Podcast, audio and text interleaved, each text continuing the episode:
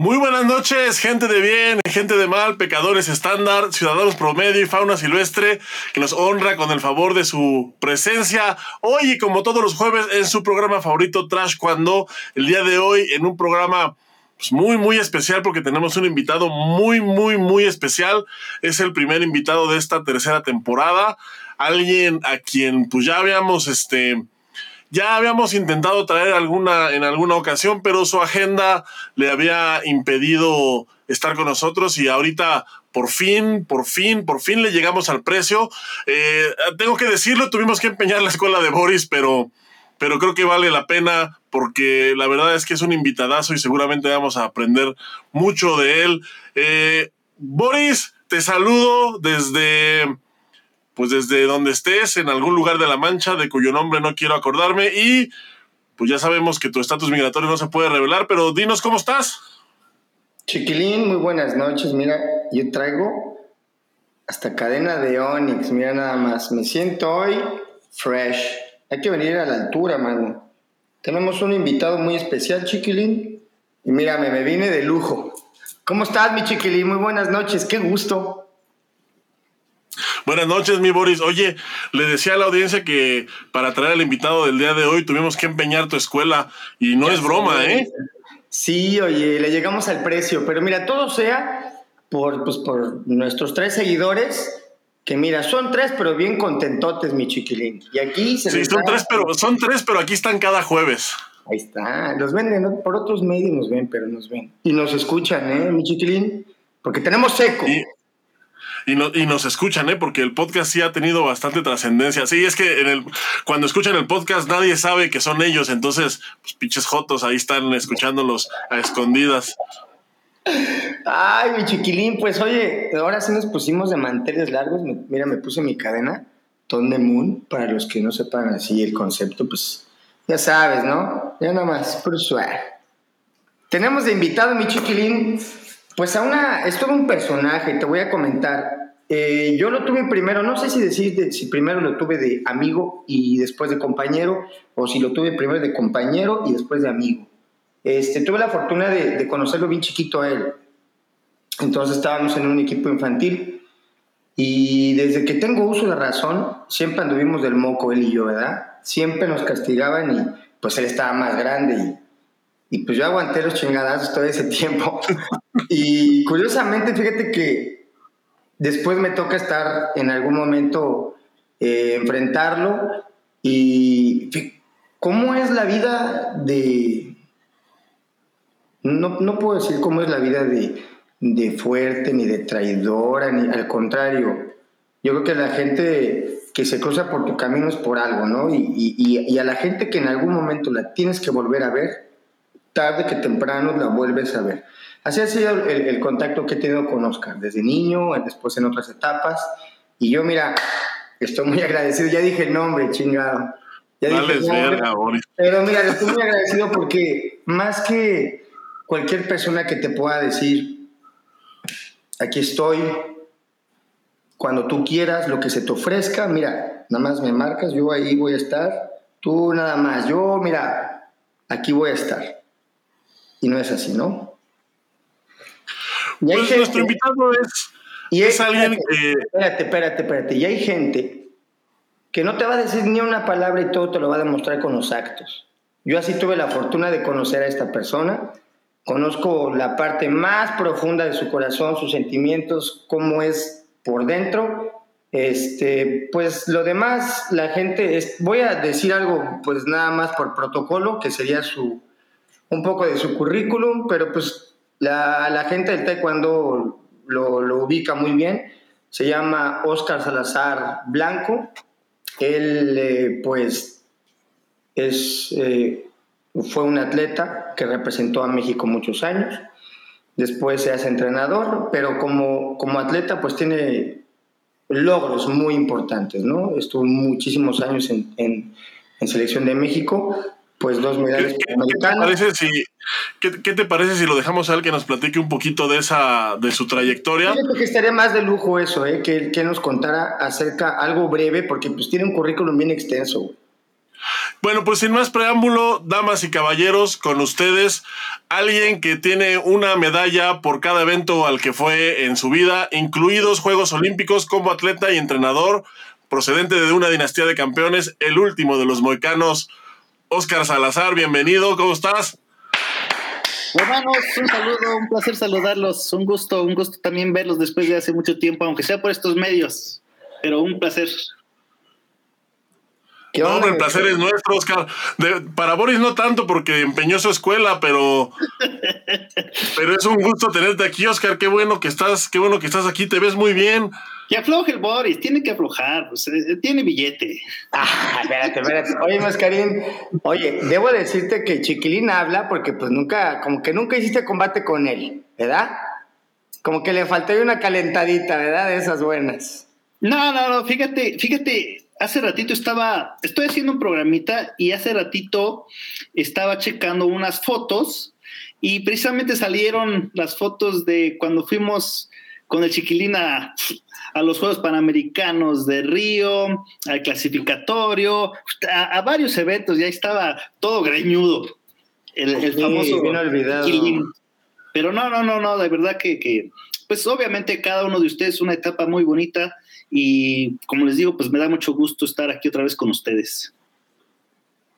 Karin, pues para mí y para Chiquilín y para la audiencia que está aquí y que nos van a escuchar, yo creo que va a ser todo un orgasmo tenerte aquí, auditivo, un orgasmo auditivo, porque pues no todos los días se tiene a un medallista olímpico y aún también una persona que estuvo en otro país, de lo cual nos vas a hablar ahorita. Cuéntanos un poco de, tu, de tu, así, algo breve que digas, voy a destacar esto, estos cinco puntitos de tu carrera como, como atleta, mis Pues fíjate, estaba escuchando la introducción, la cual agradezco mucho. Bueno, ya no sé si decirle chiquilín, fauno o, cómo, ¿no? Pero. Eh, tú, como quieras. Pero fíjate que, que realmente me da mucha satisfacción el, el, que dentro de mi trayectoria deportiva tengo la fortuna de tener por lo menos una medalla de cada evento de los que fui y bien como dice de, Juegos Olímpicos, que prácticamente pues es el sueño de, de todo atleta, ¿no? Y pues me siento muy contento Después, como entrenador también, inclusive siendo ya competidor ahí con ustedes, yo siempre tuve la intención de ser entrenador y es otro sueño hecho realidad el haber sido entrenador eh, de varias selecciones, incluyendo la de Ecuador, México y también más recientemente pues la de Egipto. Y como te digo, pues es algo para mí increíble. El taekwondo me lo ha dado todo. Y recuerdo eso, cuando siempre que menciono esto, siempre tengo que mencionar también una vez cuando en la preparatoria el maestro, el director de la escuela donde iba, le pedí permiso para eh, asistir a la selección nacional. No tenía 16 años y era la primera vez que quedaba dentro de la selección. Y yo muy emocionado le dije que, oiga, pues quedé en la selección y, y este, deme permiso para faltar, ¿no? Deme permiso para entregar trabajos. Y me dijo, así muy feo, no, Oscar, eh, eh, si tú te vas, tú vas a reprobar, el taekwondo no te va a dar de comer, lo que te va a dar de comer es el estudio, así es que olvídate de, la escuela, ¿no? Y bueno, pues ya saben, yo seguí mi, trayectoria dentro del deporte y afortunadamente sí me ha dado de comer el taekwondo. Oye, ¿y cuál era la materia? ¿De qué era la materia? No, era...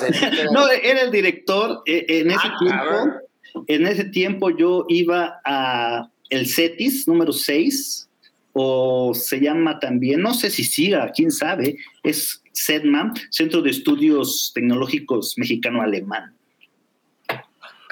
Oye, ¿y, tu profe sabe si todavía vive o ya está revolcándose en su tumba? Porque no mames. Pasó así y, por varios. ¿eh? pues quién sabe, yo creo que por ahí está todavía, ojalá, ¿no? Pero ¿sabes qué también pasó lo mismo en la secundaria? E, en, tercero de secundaria me querían correr. El Boris ya mencionó también que a cada ratito eh, bien me conoce cómo éramos de chavitos. Y en la secundaria todo el mundo me quería correr. todo el mundo, todos los maestros, y este, y después, este, en la secundaria me pedían que fuera a dar algunas pláticas, pues, a los jóvenes, ¿no? Y, y bueno, digo, son situaciones que me enorgullecen, por, porque ha costado mucho trabajo. Ustedes bien lo saben cuánto trabajo les ha costado en cada una de las cosas y, y, eso es lo que más vale, ¿no? Más allá de las medallas, más allá de los logros, es el que el esfuerzo de resultados. Oscar, eh, ¿cuál ha sido como uno de los obstáculos mmm, como en tu carrera como atleta? Que te tuviste que enfrentar y cuál fue como entrenador. Uno, mencióname uno de cada uno. Mira, esa, esas son situaciones eh, pues bien complicadas y, y, tú bien, y ustedes pues bien lo saben, ¿no? A lo largo de la trayectoria como deportista uno sufre muchísimas cosas. Este, lo típico eh, es el no apoyo, ¿no? Pero realmente eh, yo más que ver como alguna dificultad lo que tenía, pues siempre gocé, bien lo decía también el chiquilín, que eh, venimos de una familia de taekwondoines, de una familia que es muy unida y yo creo que eso hizo que todo esto, cualquier dificultad que se presentara, fuera más llevadera, ¿no? Eh, pero sin duda, una de las situaciones que ha pesado mucho o que luego eh, muchos me llegan a comentar después, eh, y yo lo sentí en ese momento, era como la falta de creer en uno, ¿no? Eh, recuerdo una vez un patrocinador, este, después de los Juegos Olímpicos, me dijo, ah, yo no sé por qué no te apoyé como debiera, ¿no? Pues porque obviamente no creían que, que yo fuera a hacer algo más. Entonces, eso es, yo creo que uno de los obstáculos, no caer en, en el desánimo, no caer en la, en, en, realmente en la sensación de sentirse menospreciado por todo lo que tienes alrededor, por las personalidades que están junto contigo, y, y yo creo que ese ha sido uno de los más grandes obstáculos, ¿no? No sentirme presionado y más bien valorar, creer en mí mismo y pues teniendo bien eh, cerca a mi familia. O sea, tu barrio te respalda, te sentías así. Así es, exacto, así es, así es. Oye, y, y, por ejemplo, eh, la misma presión que sentías como atleta, ¿la transfieres igual como entrenador? Digo, varían en sensaciones, pero pues igual te paras en un área, ¿no? ¿No claro, claro. No te dan ganas así como que, a ver, quítate cabrón, ¿no? Te voy a decir no, fíjate, fíjate que, Boris, yo creo que parte del éxito, yo siempre también menciono esto, parte del éxito eh, ha sido el que a mí no me ha preocupado nunca el ganar o el perder.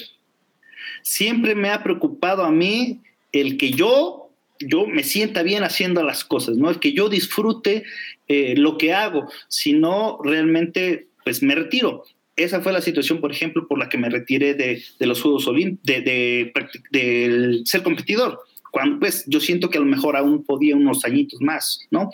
Pero nunca me ha preocupado a mí. Fíjate, al principio era muy fuerte la presión. Cuando chavitos, tú bien lo sabes, este, pues mi papá fue una leyenda dentro del taekwondo y, y, tú sabes en las copas de Guamun o con otros, este, en otros eventos, pues muchos profesores se acercaban a decir, oye, ustedes son igual de buenos que su papá. Pues yo no sé si seamos igual de buenos, ¿no? La verdad, y, y, y fíjate que siempre, siempre fue esa constante, y ustedes son igual de buenos, y ustedes van a hacer lo que su papá, su papá fue muy bueno, ¿no? Pero realmente a mí nunca me preocupó ser más bueno o menos bueno que mi papá Tampoco nunca me preocupó después ser o ganar más medallas o menos medallas que mis hermanos. Y, y, la verdad, yo creo que eso ha sido parte de la clave del éxito. Oscar, por último voy a preguntar algo. Fíjate bien, pues la medalla olímpica te cambia la vida. Sin duda. Pero después otras dos medallas te cambian la vida también, otras medallas olímpicas. O sea, tú vas poniendo la pinche vara, ¿cómo, cómo, qué sigue, güey? No mames, o sea, es que, por ejemplo, si lo ves como, como un competidor, lo, dejaste, o sea, tienes un currículum impresionante, Oscar. Y si lo ves como entrenador, ta madre, güey. También, cabrón. Lo mismo, Boris, lo mismo, lo mismo. Así es, chiquilín. Realmente es porque me apasiona. Hay un, hay un dicho que dice que también el éxito está cuando se une el talento con la pasión, ¿no? Y, yo trato de estar en esa, en, ese, en esa parte donde el talento y la pasión se unen. Me encanta el taekwondo. Eh, pues gracias a mis padres me dieron la fortuna de, de ser apto para este deporte y como te digo, solo hago lo que me gusta hacer con esta pasión. Obviamente quiero siempre hacerlo bien, no hacer las tonterías que hacen por ahí los paisanos, pero este, yo creo que eso ha sido todo en lo que hago, en lo que, eh, en lo que siempre me desenvuelvo, es, es mi manera de pensar, ¿no? Y gracias a Dios eh, obtuve medallas también como, como entrenador, no solamente de las medallas que, se ven de, de, taekwondo normal, ¿no? O de convencional, sino también de para taekwondo. Es realmente que para mí, fíjate, cuando yo me lesioné mi rodilla, estuve muchísimo tiempo pues sin caminar, después mucho tiempo haciendo terapia y dentro de, cuando yo iba a las terapias veía a las personas que llegaban lastimados pues de la cadera, de los pies, de las manos, eh, a rehabilitarse y, muchas veces yo los veía y yo decía, es que el taekwondo les puede ayudar. Es que yo siento que, los ejercicios, yo siento que la manera de pensar, la, la, motivación que se utiliza dentro del taekwondo, podría ayudarles a estas personas, ¿no? Y mira, prácticamente años después eh, se une el para taekwondo a los Juegos Olímpicos y ahora yo creo que es un tema a desarrollar muy, muy grande, donde hay mucho potencial. Y como te digo, recientemente en, en Egipto, eh, pues también se obtuvo una medalla de plata, el cual muchachito estuvo entrenando con nosotros. Y vieras qué bonito se siente. Eso es, eso es lo padre, esas son las verdaderas medallas. Oye, Oscar, yo te quisiera preguntar y para que nos cuentes, porque, eh, digo, tu carrera como atleta, pues fue así larga, fructífera y, creo que no hay, o, no hay atleta que, que, compita ahorita, pues que no conozca tu nombre, ¿no? Como, como atleta. Pero en esta etapa que estás ahorita como entrenador, digo, ahorita yo creo que igual no hay un atleta que no conozca tu nombre, pero si tomamos en cuenta que tú te retiras en 2008, estamos en 2022, o sea, fueron, son, son 15 años. O sea, e, es un chorro de tiempo, ¿no? obviamente son 15 años en los que pues no estuviste dormido, ¿no? esperando a que te cayera del cielo. Son 15 años pues de trabajo hasta llegar al objetivo que que pues fue este que acabamos de ver en Tokio, ¿no? Y, quisiera que nos platicaras un poquito como, o sea, que nos hicieras una pequeña reseña de esos, pues de todos esos años, ¿no? O sea, tú te retiras, empiezas aquí en México, como que las cosas no salen bien, te vas, regresas, te vas, regresas, eh, y de repente, ¿y cómo llegas a Egipto? Porque no manches, Egipto es un país bien extraño, ¿no? O sea, es un país con mucha tradición, pero es un país bien extraño, ¿no? O sea, yo te puedo decir que las culturas son completamente ajenas. Entonces, de repente, de repente, de repente, pues de repente ya está un mexicano en Egipto. Con menos arriba de un camello. sí, o sea, de repente lo siguiente que sabemos es que pues Oscar está en Egipto, pero ya no supimos qué pasó, ¿no? O sea, porque pues es mucho tiempo, ¿no? Quisiera que nos contaras un poquito así, pues a grandes rasgos, pues cómo ha sido tu carrera de, como entrenador, que pues es la que llevas ahorita, ¿no?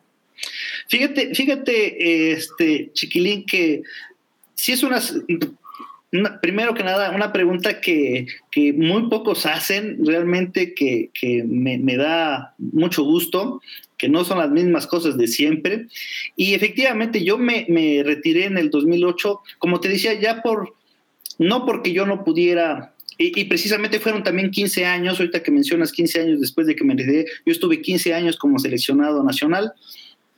Entonces, este, después de que me retiro, ya por sentirme eh, desagusto con, con todo, eh, realmente yo no quise empezar a, pues, hacer las cosas para demostrar a otras personas que yo podía. Entonces, yo lo que decido, junto con mi esposa Stephanie, es irme a Estados Unidos. Ella, fíjate que cuando nos conocimos por ahí del 2000, eh, pues prácticamente ella dejó todo, todo para venirse a ayudarme a mí para prepararme para los Juegos Olímpicos. Acaba de pasar eh, los selectivos para, para eh, los primeros Juegos Olímpicos de Sydney y pues estaba yo en mi apogeo, ¿verdad? Y ella prácticamente se, me dijo, no, tú sigue haciendo las cosas, yo voy para allá. Y en este tiempo, después del 2008, eh, pues yo quise retribuir esta situación, ¿no? Le dije, bueno, ahora ya estuvimos aquí, yo ya terminé este ciclo, vámonos para allá. Y, bueno, también el estar allá me ayudó a mí, a mí mucho para también prepararme.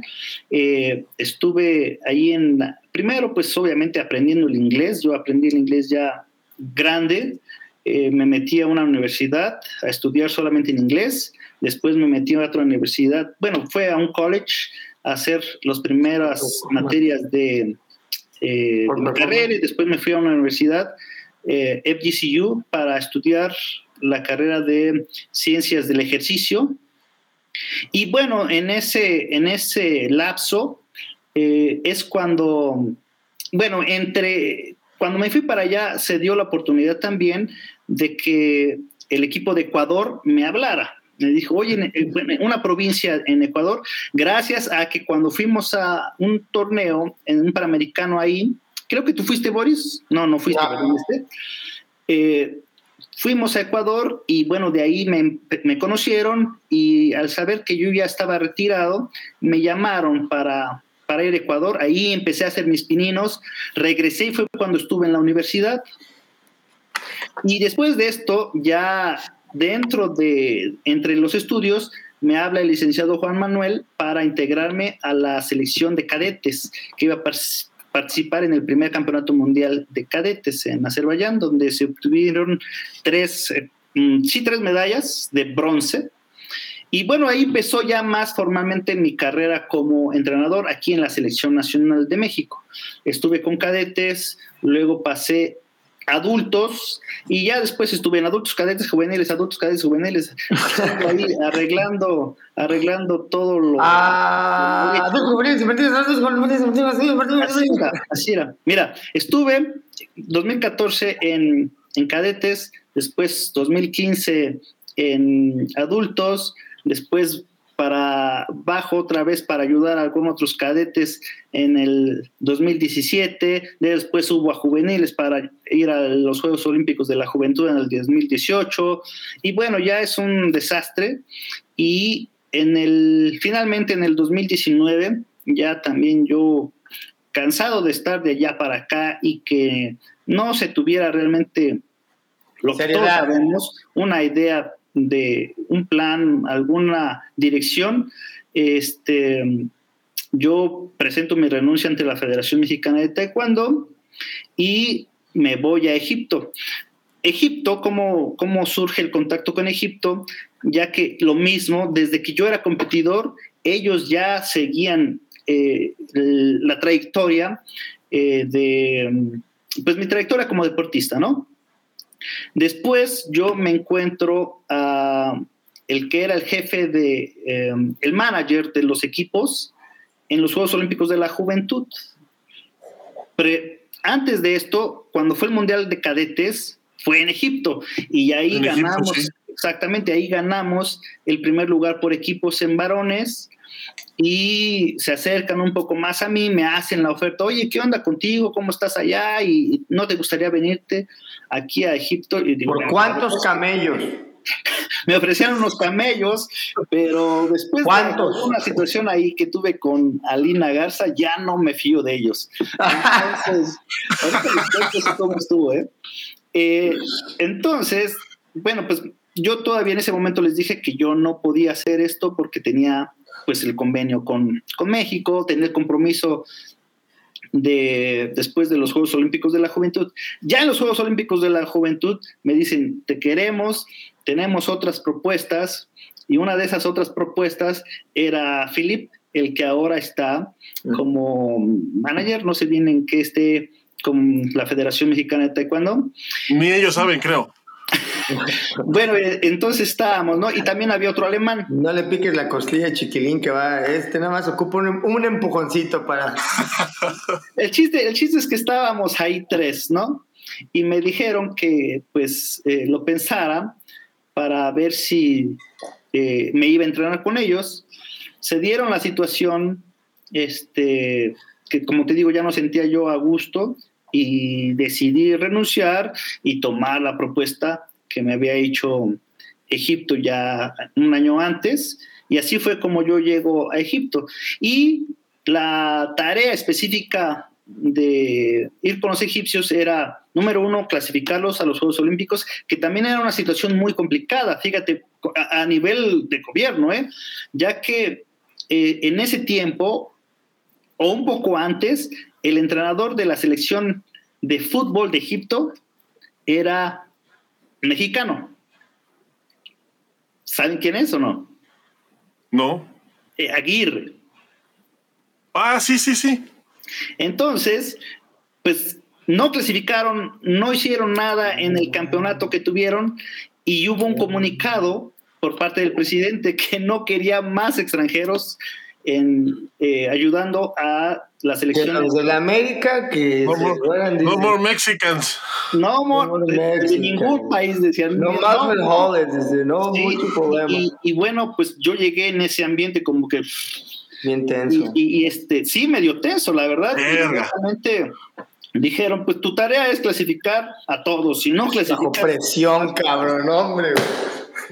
Eh, y, y bueno, Aquí la ventaja, fíjate, es que ellos ya tenían muy bien checados a tres de sus pesos, eh, que era la de 67, Hedaya Malak, era Safe Isa de menos de 80 kilogramos y Buddy, el de 68 kilogramos. Yo tenía que escoger entre 49 o este, 57 kilogramos. Entonces, pues, luego, luego, el primer día llega un entrenador y me dice, ¿a quién vas a escoger? Espérame, déjame primero las Buenos días. Así, de verdad, de verdad. Good morning. Así, así, querían que ya les dijera que esto, que el otro, así. Eh, entonces, pues ya más o menos pude hacer algunos, este, visorías, alguna situación y decidí irme por la de 49 kilogramos. Después clasificamos a los cuatro, ya como que se relajaron, ¿no? Ya por lo menos clasificamos a cuatro. Pero no, México, México. Era, era. Más frijoles, siempre sí frijoles. Siempre sí frijoles, dice otra vez. Sí, frijoles, come on. ¿Cómo frijoles? Ok. No, e, era algo difícil ir para allá, eso sí. ¿Cómo hablabas? la historia. ¿Cómo hablabas inglés? Con ellos, con ellos, fíjate que... que yala, yala. Pues ellos son, fíjate que también aprendí unas palabras en, en árabe, pero ellos, pues porque también es un país que es muy dado a la, al, turista, pues obviamente, eh, muy educados, todos, todos del equipo hablan inglés y bueno, así me, dirigía con ellos lo general, ¿no? Ya en algunas cosas en particular, netamente del el taekwondo para estrategias, eh, yo les hablaba de lo que me enseñaron ellos en, árabe, por ejemplo, ya la vina, ¿no? Órale, vamos, tú presiona. Clarito. Una pregunta. Pues, pues uno no es una moneda de oro, ¿no? Entonces, cuando llegaste a Egipto, seguramente pues, ahí le pisaste el callo a alguien por ahí al entrar, ¿no? Como todos, sí, sí, sí. ¿Hubo ahí alguien que te estuviera ahí que dijiste, ya me estás... Como todos, fíjate, fíjate que eso pasa igual, o sea, quisiéramos que a lo mejor aquí en México los mexicanos fuéramos los manda más, pero bueno, quién sabe, ¿no? Este, o si somos, si somos buenos o no. Entonces, lo mismo pasó ahí, bueno, y ahora este extranjero, ¿qué nos va a venir a ayudar? ¿O qué nos va a venir a enseñar? Y este, y fíjate. Y ahorita revolcándose en su sarcófago. Así es.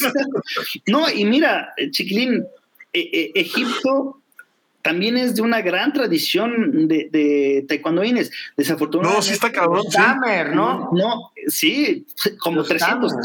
tamer, como Y de, tu, 300 y de tu categoría y en tu olimpiada. Fíjate, yo pensé, yo pensé que iba a armar el equipo con Tamer, precisamente que sacó medalla de bronce en, en- en 58 kilogramos. Yo dije, pues va a ser una situación ahí tremenda, porque van a estar, y a ver, y, y ustedes qué onda, ¿no? Pues pero, dile. eh, pero no, resulta que él salió, yo vine y fue cuando también dijeron, pues ya ahora este cuate que, te digo por la tradición. Y, luego yo les dije, miren, yo no les vengo a, a enseñar, y fíjate también una situación, ¿no? Yo les dije, no vengo a enseñarles yo nada, yo no vengo a cambiarles nada, pero mi trayectoria, mi pasado, la experiencia me dice que es esto. Si ustedes no lo creen, vamos a dialogar y vamos a encontrar una manera para poder eh, salir adelante, ¿no? Tanto a los directivos de, eh, de la federación como a los atletas. Y te digo, sobre todo con los atletas, una situación muy complicada. En parte buena y en parte, pues, difícil, porque, bueno, los atletas son los que ya querían un cambio de entrenador. Ellos dijeron, queremos entrenador, queremos entrenador y no más de los egipcios. Entonces, pero por esto, por esta tardanza, por este deseo, también ellos buscaron un entrenador, por ejemplo, de fuera. En el caso de Hedaya Malak, estaba entrenando la de 68 kilogramos, 67 kilogramos, estaba entrenando con uno de los mejores entrenadores del mundo, inclusive acaba de ganar el mejor entrenador del mundo, Dragan, de Serbia. Ajá. Y imagínate, pues, para convencerla a ella que viniera a entrenar conmigo en vez de con, con el maestro de Serbia, fue complicado, ¿no? Lo mismo, dije, yo no, yo no vengo a cambiar ahorita nada, me, me gusta que estés con Dragon, yo estuve con Dragon, sé cómo trabaja él, y lo único que puedo decirte es que en Egipto tú vas a ser la número uno, o sea, todo va a ser para ti.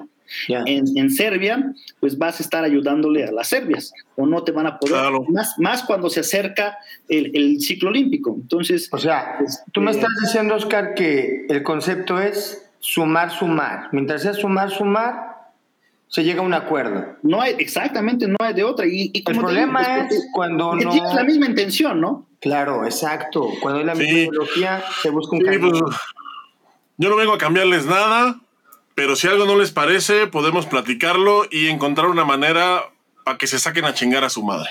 Yo no vengo a robarle su monedero, dice Oscar. Yo no vengo a robarle su monedero, pero ahorita aquí Yo no vengo aquí a engañarlos.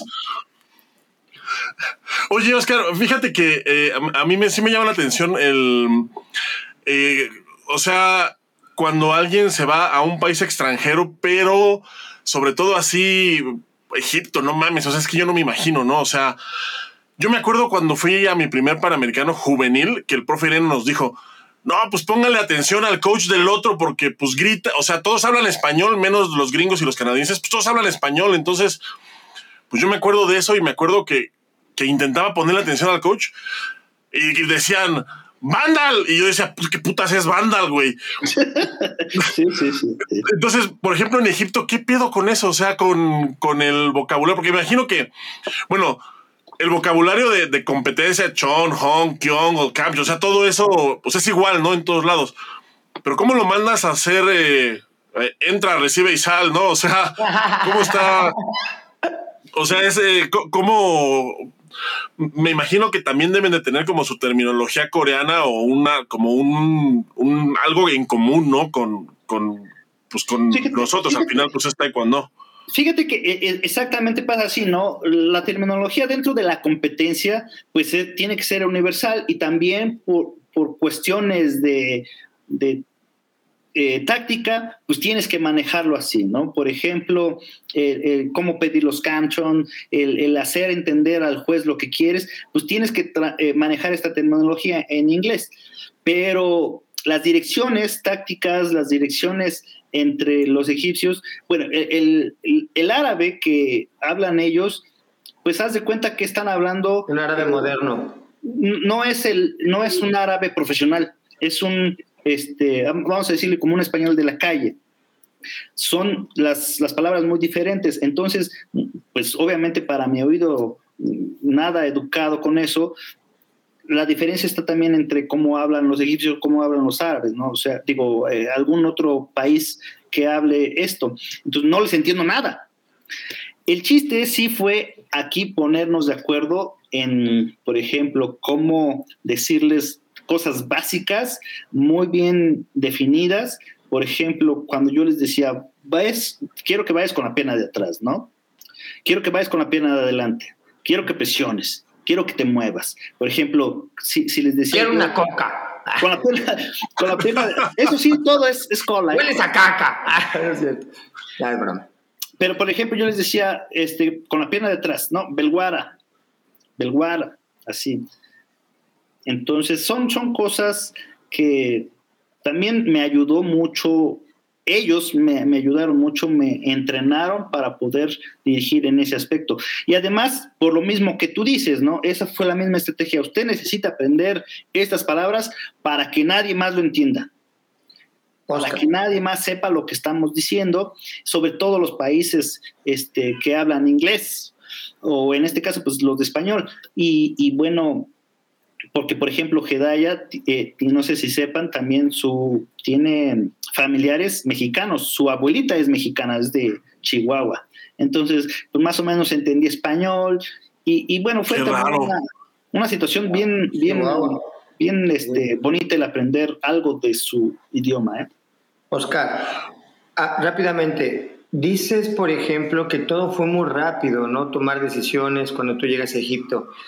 Pues realmente lo que tú haces, y todos sabemos que tu éxito real, o sea, no es que, que sepas unas patadas nuevas, ¿no? Como ya lo dijiste, ¿no? Todos saben las mismas pinches patadas. Creo que tu éxito es cómo tú te involucras con, con, el atleta, cómo le tocas el corazón, y te lo he dicho, ¿no? Ese es, ese es, ese es el encanto que tú tienes, cómo tú te paras, cómo tú eh, pones en una zona en la cual tú sabes que el atleta va a responder.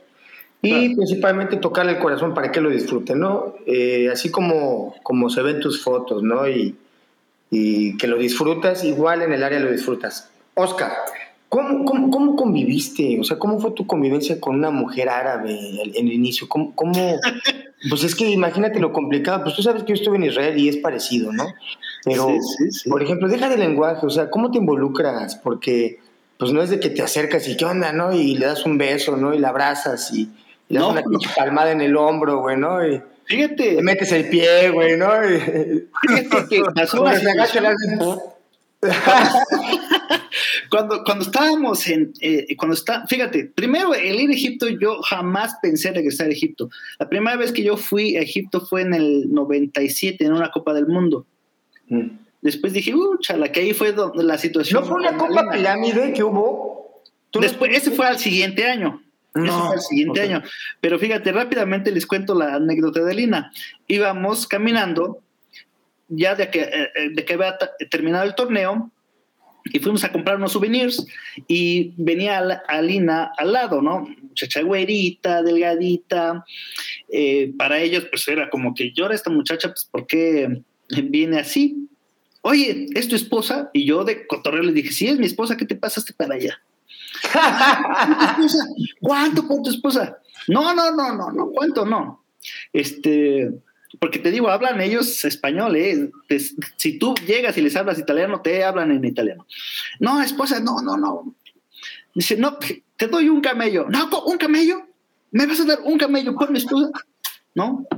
Alina unos dos, ¿no? La persona Alina unos dos. Le fue subiendo, ¿no? Le fue subiendo. Dame dos. Bueno, te doy dos, te doy tres, te doy cuatro. Ya llegó a cinco, diga, ándale, vete. Ah, y la agarró el cuate, se la llevó. ¿Qué te pasa? Aguilera me gritoneó porque el cuate ya se la llevaba. Sí, a huevo. Entonces, este, pues sí era una situación bien complicada. Y este que mencionas, Boris, pues es que es así. También después en el, en el Campeonato Mundial de Cadetes, cuando habíamos ganado la, una de las medallas este, de oro, pues yo corro y abrazo así a, la, eh, digo, ay, ganamos, y la agarro así, le doy un abrazo a una de las muchachas que nos traía en el equipo, y nomás se me quedó así, de verdad, como que, ¿y ahora? Porque todos se quedaron así como que, ¿por qué la está tocando este cuate? Entonces dice, no me toques, por favor, no lo vuelvas a hacer. Y todos, que se case, que se No, case. eh, eh, súper, bueno, yo Mira, súper apenado creo por que, eso, ella también. y bueno, estando tipo- allá ya era algo, Ese tipo bueno, de ya con esas experiencias dices, ya mejor cada quien, ¿no? Pero la verdad que hice de una familia tan padre, el entrenador de, de- de fitness, eh, cual le mando un saludo, el coach Am, súper amable, tampoco hablaba nada de inglés hasta que llegué yo y le dije, a ver, vamos a ponernos de acuerdo tú y yo, y empezamos a cotorrear súper padre, todas las mañanas nos íbamos a tomar un cafecito, y fíjate que nos entendimos súper bien, los atletas, lo, al final na- tampoco nadie lo quería a él y después todos lo querían. Ah, súper padre, la verdad. Ese es un ambiente que me hubiera gustado, que me gustaría que pasara a- en estos tiempos aquí. ¿eh? Es ¿En padrísimo. dónde? Aquí en México. Ok, Oye, Oscar. tocaste el tema. No, no, no, antes, no, antes, antes, déjame hacerme un pasito para atrás antes de entrar a ese tema, porque también me interesa. Pero me interesa también preguntarte, fíjate que, pues ahora que, que terminaron los juegos, pues todo mundo pues salió mamándosela a los rusos, que esos güeyes, que es como se va a hacer ahora, que, o sea, ya sabes, ¿no? Pues ganaron dos oros. Pero, eh, bueno, mi teoría es, mi teoría es que justo por la pandemia, quienes tienen un sistema centralizado como México, por ejemplo, pues nos agarró en curva, ¿no? Es- Pero países como, como mismo Egipto, como Rusia, como varios europeos que no tienen un sistema centralizado, pues la pandemia les dio igual, ¿no? O sea, ellos siguieron con su preparación como si nada. Y, y yo, yo creo que por eso se dieron los resultados ahorita, porque ellos siempre han entrenado así, o sea, no es algo que hayan Claro. implementado ahorita, o sea, no es, algo, no es algo que hayan hecho nuevo, sino que siempre han, siempre han trabajado así y ahorita el ambiente como que propició que ese sistema funcionara mejor. Pero quisiera saber, ¿tú qué opinas siendo también pues, un país que ganó dos medallas? Creo que no hubo otro país o hubo otros dos países nada más que ganaron dos medallas. Pues uno fue Rusia con dos oros y, y Egipto dos, este, dos bronces. Eh, ¿Qué opinas tú al respecto de, de, de eso? ¿Crees que, que, que, sea el sistema o de verdad los rusos están en, no, están en otro mundo? ¿Cómo ves? Mira, realmente, realmente eh, el sistema sí ayudó muchísimo para ellos. Imagínate, en, en, un país tan grande como Rusia, el tener el deporte centralizado, pues los arruina, ¿no? Imagínate que vivan hasta no sé dónde, Chilabinsky y otros hasta Moscú, y, y, o sea, es, es la muerte sí. para ellos, con climas también totalmente diferentes. Entonces, eh, obviamente, bien lo dices, el, sistema que siempre he manejado es esto. En otros países han tratado de cambiar, por ejemplo, Serbia no es tan, eh, no es centralizado, tampoco es tan individualizado, pero este, ahí está la, los resultados. ¿no? Por ejemplo, el maestro, él entrena a las dos chavitas que ganaron la medalla de oro, a Milica y a la de 49, que ganó otra vez medalla de bronce. Entonces, este, sí, el sistema ayuda mucho cuando tienes entrenadores preparados.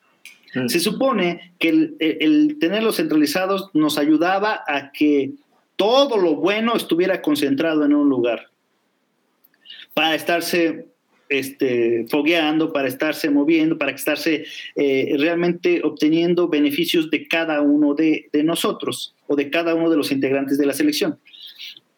Desafortunadamente, este sistema ahora se ha quedado muy abajo porque no es lo mismo entrenar, entrenarte a ti, chiquilín, peso heavy, que entrenar al Boris.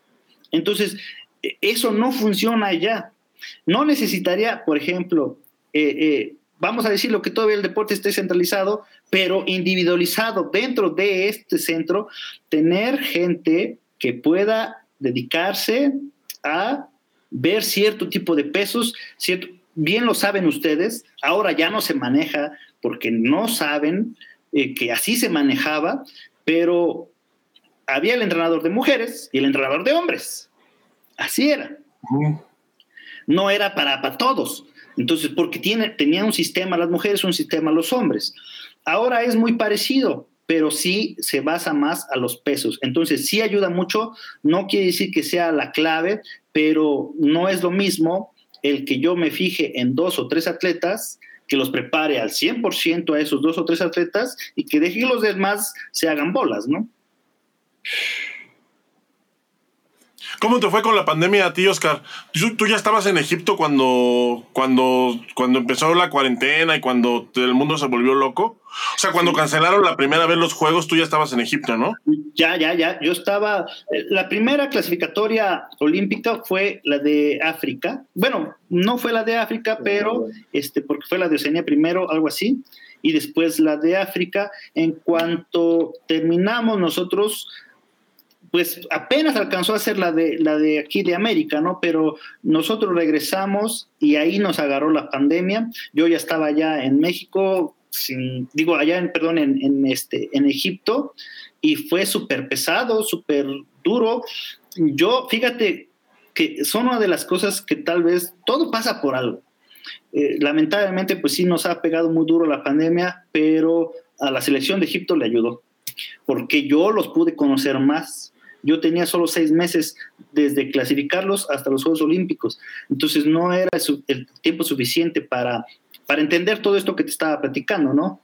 Entonces el hecho de retrasar estos eventos, pues nos favoreció increíblemente pero también pues nos puso en, alerta porque teníamos que encontrar, ahora ya no, ya no podemos entrenar, o sea, no los conozco y ahora tampoco podemos entrenar, ¿qué hacemos? Entonces, este, inclusive, te digo, fue cuando encontramos una armonía tan padre con los entrenadores, este, que yo me ponía a hacer entrenamientos con ellos en línea, eh, les daba su preparación a cada uno, me la pasaba haciendo los estudios de cada uno de, estos, de los rivales que se iban a enfrentar. Y después, bueno, pues este es tu trabajo. Ellos también, gracias a los patrocinadores que, que tienen, obviamente ya hasta cuando son buenos, eso, eso sí hay que destacarlo.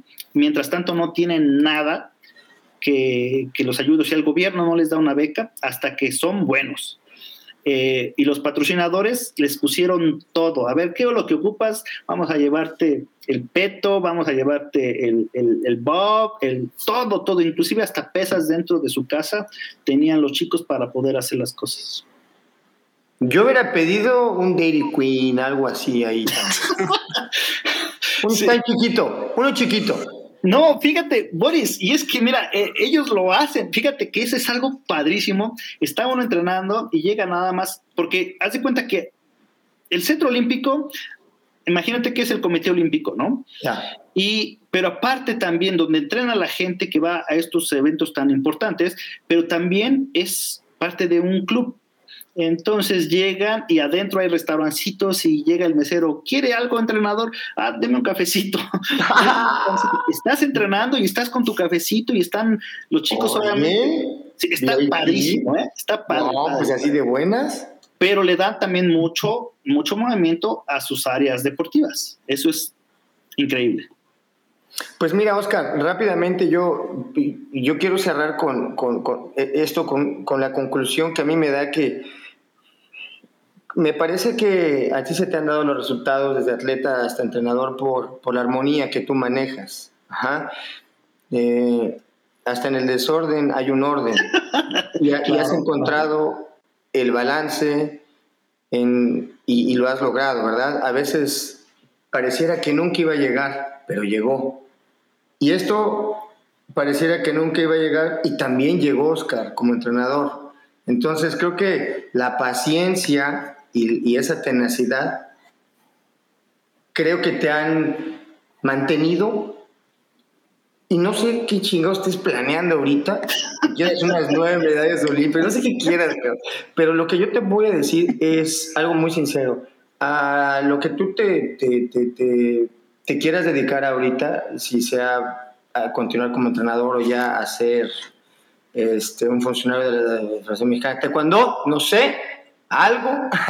lo que tú quieras hacer, Oscar. Yo creo que tú vas a buscar el mismo punto, la armonía, y que por favor, ojalá que sea ese ingrediente el que siga, eh, el, que se, el que sigas usando y el que tú sigas promoviendo. Gracias, gracias Boris. Y mira, algo muy importante y el cual agradezco esta invitación, porque parte importante también son ustedes, los medios de comunicación, que ahora pues están, eh, eh, fueron deportistas y ahora están haciendo este papel, ¿no?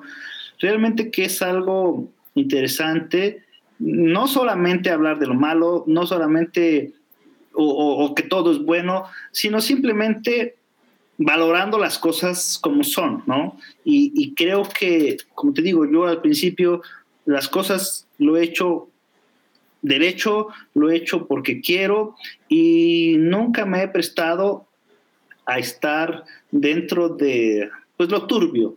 No fue mi manera de, ver, mis papás así no me lo enseñaron, tú bien lo sabes, cómo, cómo fueron nuestros padres para educarnos y este, pues yo sigo los consejos o los, los valores que realmente el taekwondo eh, te da, ¿no? Nosotros estamos platicando acá entre nos, por ejemplo, cómo, cómo será de un maestro que, que, te exige respeto, pero que por atrás eh, está pidiéndoles más dinero por pagar el, el, la inscripción o por pagar ese tipo de cosas, ¿no? no ¿Cómo puede ser posible? Es, es, es algo lamentable, mi Oscarín. Pero ya que tú tocaste el tema, ah, chingue, chingue, dices. No, Oscarín, mira, desafortunadamente lo hemos hablado y para nada es un secreto esto. Hace falta una dirección a México, ¿no? Hace falta como que, que regresemos otra vez al origen, que es precisamente, va a ser por medio de la, de la unión, no puede haber otro, otro punto, ¿no? Y pues para lograr una unión o para lograr una armonía tiene que haber credibilidad. Y el problema es que no existe una credibilidad porque no hay un respeto. Independientemente de lo que sea, no hay un respeto porque no se han dado a respetar, o, no sé si no se han dado o el respeto no está ahí. Por XY no hay un respeto, no hay una confianza. Claro. Está, está, está así sobre nada. Entonces, Oscar, eh, ¿tú qué piensas aparte de, que pues está triste el, panorama, el escenario, el equipo de México va a sacar la garra, los atletas, tú sabes, tú lo fuiste, a ti te, vale, te valía madre cómo estaba la federación de cabeza o no. Tú salía y dabas, daba lo que tenía que dar. ¿No? Sí, claro, claro. Entonces tú sabes que los atletas van a dar, van a, van a dar para el mundial y van a estar al 100 porque pues el mexicano es un guerrero, ¿no? así son. Pero ¿cómo, cómo pinta el escenario, Moscarín? ¿Qué, qué, qué, crees la federación? O sea, ya hablando sin estar, ay, lo que es nada más, ¿no? Sí, claro. Mira, Boris, eh, eh, es un cúmulo de, de, muchas situaciones. También, Chiquilín, realmente, si uno pudiera tener una varita y decir esto es lo que está mal, pum, ¿no? Pero... Ah, pegarías con la vara? Imagínate, imagínate qué, sería, ¿no? La, el, barazo y antes era así, a ver, pásale a con la, mano le vas a pegar, tienes un deseo. ¿eh? Deseo con barazo. Sí, sí, lo hacías. Entonces, este, realmente, aquí hay muchas cosas.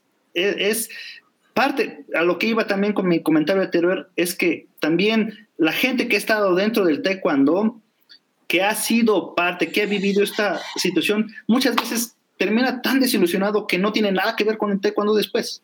ya O sea, se van y, y, y están haciéndola de otras cosas. Y, bueno, esto pues abre el paso para que gente nueva, inexperta o que ve otro tipo de interés, eh, pues se cuele. También hay un dicho que dice que el enfermo enferma, ¿no? Si estás ahí, te haces de la misma manera, porque si no, ¿qué pasó?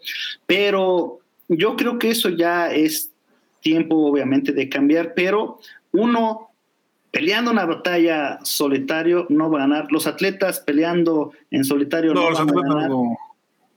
Porque también los atletas necesitan ser educados, también los atletas necesitan ser entrenados y no solamente, por ejemplo, un error muy grande que se comete, por ejemplo, es que yo fui un buen deportista. Yo quiero que tú, mi atleta, seas como o que hagas lo que yo creo que el taekwondo es, la visión que yo tengo del el taekwondo, y no es así. El entrenador está para dar consejos. Tú resuelves, tú haces como atleta, tú, tú tienes que resolver la situación y mi trabajo es enseñarte a resolver las situaciones. Entonces, eh, eso también se ha perdido. ¿Y qué vemos ahora? Pues que realmente son prácticamente unos...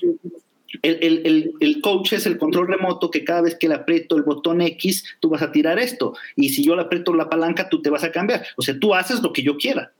Y eso está totalmente mal. Y por eso los atletas no son capaces de ahora hacer eso que tú mencionabas, de sacar la casta. Tienen la casta, tienen el interés, tienen el deseo, pero ¿cómo hacen si nadie aprieta el botón de X, ¿no? En un videojuego. Hace, hace unos programas, Chiquilín, tú dijiste algo. Yo me sentía bien porque mi federación me representaba, ¿no? Sí, lo dije en una, en una columna. Cuando, bueno, a, mí la verdad es que durante el tiempo que yo estuve. Pausa, pausa, pausa. Bueno, sigan platicando. Es que necesito, se me está acabando la pila y no tengo el cargador. Ah, pensé que te andaba de la popó, y Oscar, espérate. Casi, casi. Me estoy del baño, nada más ponte la carita Dos segundos. Los ojos. Dos segundos. Órale, Vamos, comerciales. Oye, o podemos mandar la, la, bueno, Oye, pues, ¿cómo ves, Boris? Aquí está. Tenemos a Oscar Salazar. Amigos que nos están viendo, pues todavía vamos a estar todavía un ratito. Ya estamos sobre la hora, pero la verdad, yo estoy muy a gusto. Y pues vamos a darle un ratito más. Eh, pues mientras nos salga, aparte ya estamos llegando a los temas escabrosos, así que en lo que regresa Oscar con su cargador, pues vayan ustedes también a refilear ahí el, pues el alipus que se están tomando. Este, sin miedo, ya sabemos, es, es jueves, los jueves pues se bebe en todo el mundo, entonces sin pena, sin pena, vayan, este, vayan en lo que Oscar regresa y, vamos a seguir un ratito aquí con ustedes platicando. Está Oscar Salazar con nosotros, parece que ya recargó. ¿Estás ahí, Oscar? Ya estoy aquí, ya estoy aquí, rápido, rápido. Excelente. Te tengo una pregunta. ¿Fuiste? Espera, están mis notas. ¿Fuiste al baño o fuiste por el cargador? Ya dinos.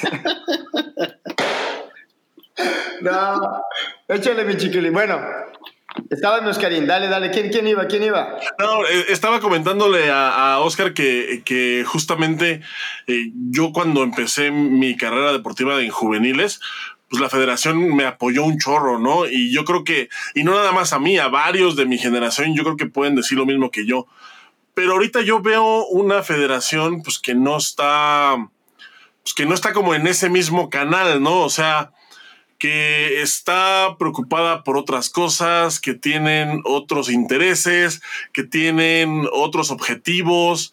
Eh, ¿Cómo ves tú esa parte, Oscar? Tú, pues ah, bueno, yo creo que a ti tocó vivir de atleta pues, prácticamente todas las administraciones que hubo en, federación, excepto esta última que te tocó, pero te tocó de entrenador. ¿Cómo ves tú la diferencia entre, entre pues, las diferentes administraciones? Que no han sido muchas, pero pues sí han sido distintas cada una. Entonces, ¿cómo, qué, opinas tú al respecto o cómo lo ves? Realmente sí es algo, algo lamentable. Eh, aunque la beca era una cosa tan insignificante, pues sí, nunca tuvimos que pagar nada, ningún viaje, ningún... Nos daban unos pans horribles, nos llevaban a, unos, a unos este, eh, hoteles no tan buenos, pero nunca pagamos absolutamente nada. Eh, el apoyo era real al deportista en cuestión de los eventos, y yo creo que ahora pues se juega mucho con eso, con los sentimientos de los atletas por querer salir adelante, por, ese deseo que tienen ellos de continuar su preparación, pues, eh, y también hay que ser honestos, ¿no? Porque la situación así los ha llevado, no es fácil. Eh, este, eh, pues obviamente tú sabes bien que cada, cada ciclo, cada este, ciclo olímpico, eh, el hecho de conseguir medallas, pues te pone, como decía el Boris, una vara más alta que hay que superar, igualar por lo menos. y, cuando no se da eso, pues también te quitan todo lo demás, ¿no? Te digo, es, esa es una parte importantísima que, que se perdió aquí, el apoyo a los deportistas real eh, y no jugar con sus sentimientos, ¿no? Eh, pues si va a haber un torneo, ahora tienes que pagar y los chicos pues, realmente hacen todo por querer estar ahí presentes, ¿no? Por querer continuar esta preparación que es necesaria para ellos, pero eh, yo creo que sí no es justo. ¿no? Oye, Oscar, de la, por ejemplo, de, no te puedo dejar ir sin preguntarte sobre. Eh, yo saqué la semana pasada un, un video eh, basado en un post tuyo, ¿no? De la selección de, de cadetes, en donde, em, en donde haces la comparativa de que Adriana Cerezo estuvo en el Mundial de Cadetes en 2017, en donde México, como lo comentaste hace rato, quedó en primer lugar por equipos. O sea, se ganaron eh, tres medallas de oro y de ellos eh, no, hay, no hay nadie. O sea, no hay nadie ya en... Eh, bueno, nadie los conoce para empezar. Eh, no hubo seguimiento, no hubo apoyo, no hubo becas. Y Adriana Cerezo en aquel mundial ni siquiera ganó medalla y ahorita es subcampeona olímpica. ¿Qué, qué, opinas tú de eso? ¿Cuál es tu, o, qué sientes tú de, ver eso siendo el que pues estuvo trabajando con estos, con estos chavos? E, es lamentable y es parte de lo mismo que, que estaba Boris mencionando, ¿no? Que la federación también, inclusive para estos Juegos Olímpicos, la federación creyó que el atleta iba a sacar la casta, porque tiene un corazón gigante. Y lamentablemente, pues no es así. Es como lo dije en ese, en ese post, en esa eh, comparativa, allá hay una preparación, allá hay una preocupación por eh, continuar dando resultados, y obviamente, el, para continuar dando resultados, se tiene que ver en los niveles de abajo, ¿no? No es en la selección mayor, no son los que ganaron ahorita, sino qué vamos a hacer con los que, cuando estos salgan. Una pregunta súper fácil, ¿quién está ahora que salió María? ¿A quién prepararon? No hay nadie. No hay, nadie. No hay otra María. Y efectivamente lo mencionabas, ¿no? ¿Dónde están estos atletas que tenían una calidad increíble, de verdad increíble. Entonces, este, eh, te digo, Emilio Sendejas, el muchachito eh, que ganó la segunda medalla, primero fue Luis Salazar, no sé dónde está también Luisito, eh, una calidad tremenda, una facilidad para tirar las patadas, pues no sé dónde está, no creo que haga taekwondo al mismo nivel, Emilio ya se lo llevaron los americanos, ya está entrenando con la selección nacional de Estados Unidos para, obviamente, eh, apoyarlo en, su preparación y seguramente lo veremos después ganándole mexicanos. ¿Qué pasó también con esta muchachita que era juvenil? Creo que fue en tu tiempo, en el tiempo de Tulio, ¿no? Fue, fue, en el tiempo... ¿De, quién haya sido? De esta muchachita de... Mm, que también Mari Nol, Man y Mercedes le habían ganado. De, ah, ya, Jackie. Jacqueline Galloway. Jackie Galloway, ajá. Exactamente, va a pasar otra historia así, ¿no? Ahorita de estos muchachitos que ganaron medalla, este, América Ford está aquí en la Universidad de Querétaro, en Anáhuac, está entrenando, está echándole muchas ganas, pero está recuperándose de, la sensación de ya querer dejar el cuando precisamente porque no hubo nada, nadie les dio nada, ni siquiera, este, oye, vamos a darte un reconocimiento como campeones del mundo. Ahí era para que los estuvieran paseando por todos lados. ¿Qué, qué, frustrante. Sí, es que eso, está, cabrón, ¿no? O sea, el, el simple hecho de de que reconozcan tu trabajo ya como que mentalmente te pone en otra en otro nivel, ¿no? O sea, ya no es ya no sientes que por ejemplo, así estos estos chavos fueron, ganaron y de regreso yo creo que no les pagaron ni el pinche taxi, cabrón. sí, güey, imagínate no, que es, o sea, no, está, es, o sea, pues, tú, tú viste acá, digo también el nivel, ¿no? De, de, de medallas, ¿no? Acá andabas, mi Oscarina, ahí en camellos y paseando por la ciudad, héroes nacionales, ¿no? Se le da un lugar al atleta, el atleta regresa motivado, regresa con una... Boris, es que, es que mira, chiquilín, ¿cuál, cuál, cuál es la otra cosa que hace eco a nivel internacional para un país? Es el deporte.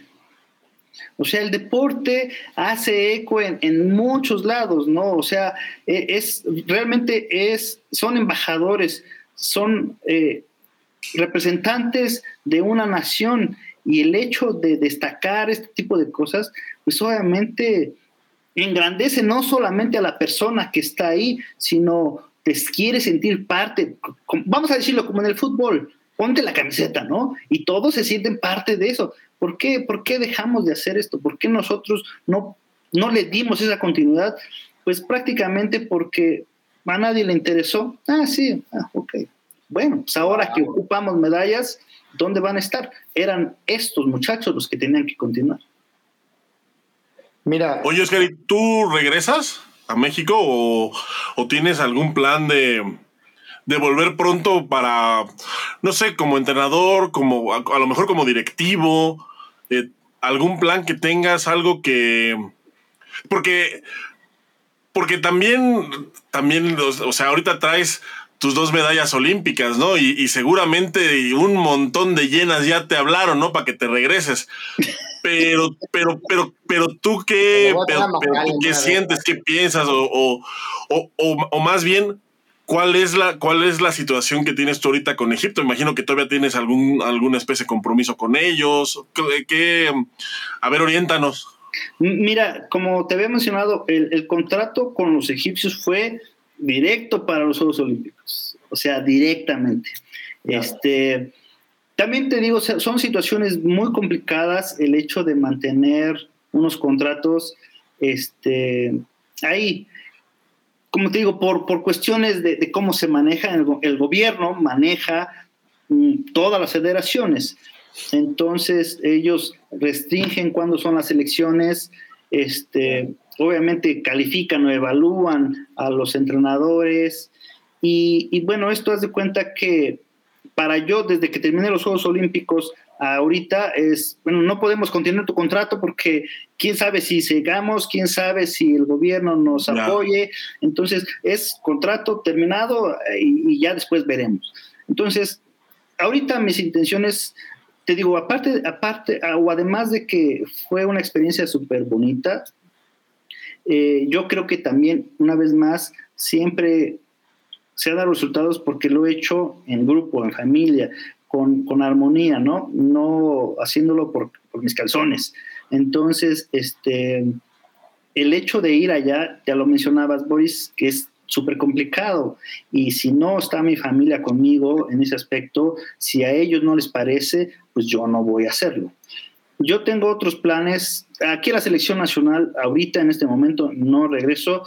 Yo desde, inclusive desde que había sido ya selección, entrenador de la selección mayor, todavía estaba Idulio y yo decía, yo no quiero estar con la gente que estuvo conmigo de, de compañero. Claro. O sea, es, eso es el peor, uno de los peores eh, situaciones que puede pasar, porque se pierde el respeto, ¿no? Imagínate, oye, Oscar, oye, yo no soy Oscar, yo soy tu profesor ahora. Muy complicado, sí. Cállate, Entonces, es, la misma situación. Ahorita yo ya viví un tiempo con estas personas, tanto con atletas como con directivos, eh, que sería muy complicado regresar y a ver, ahora si ya viene, ahora sí ya me van a poner la atención o no. no, no, Llegas con la, oye, llegas con las dos medallas olímpicas así. y la tuya en medio, cabrón, así. Perdón, muchachos, pero había una vacante aquí. Sí hay, nada más. Mejor, mejor. Me han este, dicho que ocupan, que ocupan entrenadores. mejor, mejor esperamos a otras generaciones, esos que decías que a lo mejor saben quién soy por nombre y no han tenido la oportunidad de, entrenar o quieren eh, o tienen la intención de algún día llegar a la selección nacional.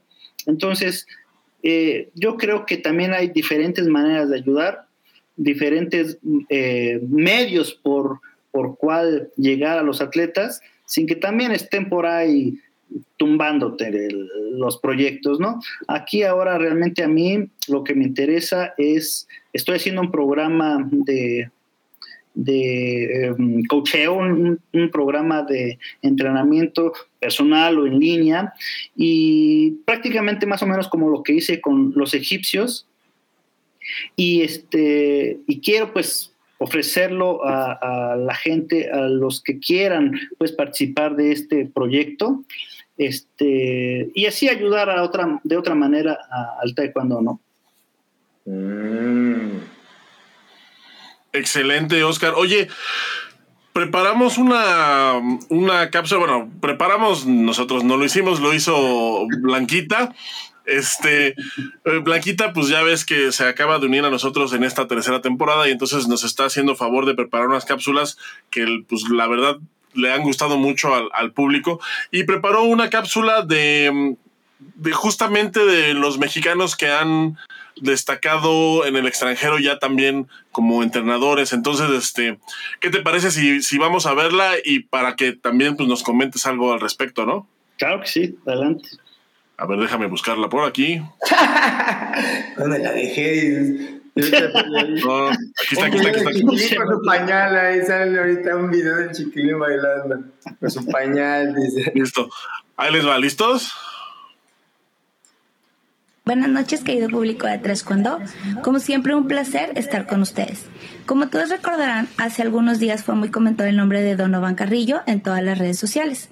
Este joven de 22 años y su historia, al ser el primer mexicano en 30 años en lograr estar en una final de Juegos Olímpicos de Invierno en patinaje artístico.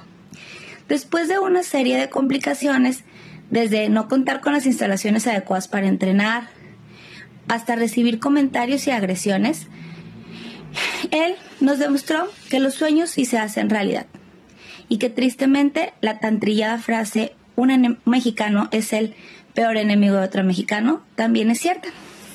Es por eso que en esta ocasión quisiera rendir un pequeño homenaje y reconocer la gran labor de algunos mexicanos que merecidamente están triunfando en el extranjero. Les dejo la cápsula. César Rodríguez Luna. Como atleta, fue dos veces subcampeón del mundo. En 1998 fue entrenador de la Selección Nacional Mexicana, teniendo a su cargo a competidores como Víctor Estrada, William de Jesús, los hermanos Salazar, Oscar e Iridia, entre otros. En el 2008 aceptó ser entrenador de la selección irlandesa, lugar en el que reside actualmente. Carlos Amezcua Blanco, duranguense de nacimiento y regio por adopción, fue seleccionado nacional varios años y se estrenó en las grandes ligas como entrenador con el equipo representativo del Tecnológico de Monterrey en el 2008. En el 2011 estuvo con el equipo nacional universitario, con el cual un año después obtendría dos bronces universitarios. En el siguiente año, 2012, emigró a Canadá, equipo con el cual logró plata en el Campeonato Panamericano Juvenil en 2019. José Luis Ramírez Monroy, ex seleccionado nacional, fue entrenador de la Selección Nacional de Guatemala y posteriormente regresó a México para ser parte del staff de entrenadores del equipo mexicano. En 2019 fue contratado como jefe de entrenadores de la Selección Nacional de Costa Rica. Por supuesto, no podían faltar las mujeres en esta lista. Una de ellas, Marlene Moreno, parte fundamental de Peak Performance, un centro de entrenamiento de alto nivel ubicado en Miami, Florida, en el cual hay programas de entrenamiento desde niños de 4 años hasta equipo de competencia internacional.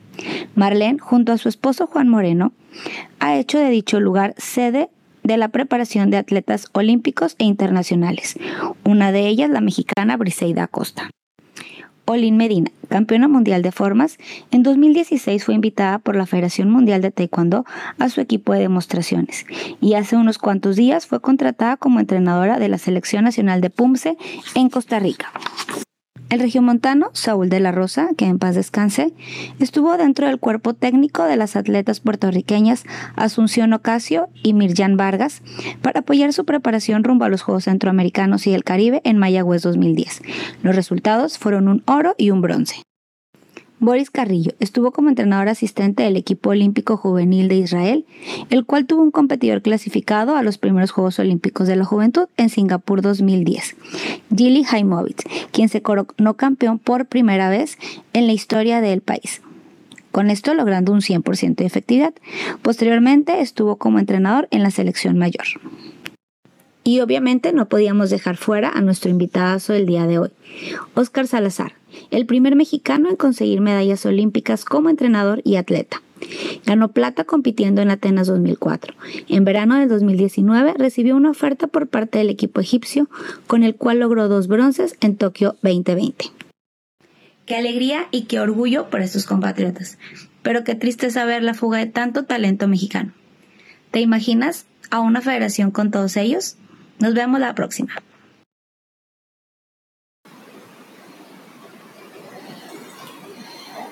Oye, esa Martita se la aventó bien buena, esa última frase estuvo bien matadora, ¿eh? No, Blanquita, sí, como no, mi Oscarín, ¿cómo ves? Yo pensé que me iba a poner. No les alcanzaría. wow. Fuerte lo que comenta, ¿no? No, es que sí, la verdad es que eh, eh, es el hecho de. Pues mira, el hecho de irse a otro país es súper complicado por las razones que sean, ya sea porque realmente aquí en el país no se dan las oportunidades o porque deciden tomar este otro camino, ¿no? Realmente aquí lo, bueno, lo padre es que están, eh, no se quedaron con los brazos cruzados y están destacando. Es complicado, es difícil, pero qué padre, no solo ya el fútbol exporta entrenadores, ¿no? Ahora el taekwondo, y eso es algo padre, eso es algo que también debería hacer crecer nuestro deporte y debería ser algo, o podría ser algo que, que catapulte realmente eh, el deporte internamente, a ver si lo saben aprovechar. Yo no lo veo tanto como fuga de talentos, como te digo, yo lo veo como exportación, por diversas eh, maneras de, de verla esta situación, ¿no? Pero obviamente pues es, es complicado. Yo creo que, bueno, yo, yo coincido contigo, Oscar, en, la parte que dices que es más como, como exportación. Eh, y a mí me parece un proceso, o sea, algo natural, ¿no? En el proceso. Si tenemos, por, o sea, por el tamaño del taekwondo mexicano, si tenemos un montón de atletas, obviamente vamos a tener un montón de entrenadores obviamente, pues cuando tienes superávit de algo, pues exportas, ¿no? Yo creo que es como parte de, un proceso. Yo no lo veo mal. A mí lo que sí me, me choca un poquito es ver que hay gente en el extranjero ganando medallas y aquí en México estamos valiendo madres. Eso es lo que sí, digo, ¡ay! Claro, claro. sin duda, ese es, y en donde quiera que estés, ¿eh? si uno se va yo, por ejemplo, cuando estaba ahí en Egipto y el hecho de, ver que no están ganando, pues sí te queda así como que, oh, y, te dan ganas de meter y te dan ganas de hacer otro tipo de cosas, pero también hay que verlo en, esta, eh, de esta manera, ¿no? Por favor, abran los ojos de que las cosas se necesitan hacer mejor.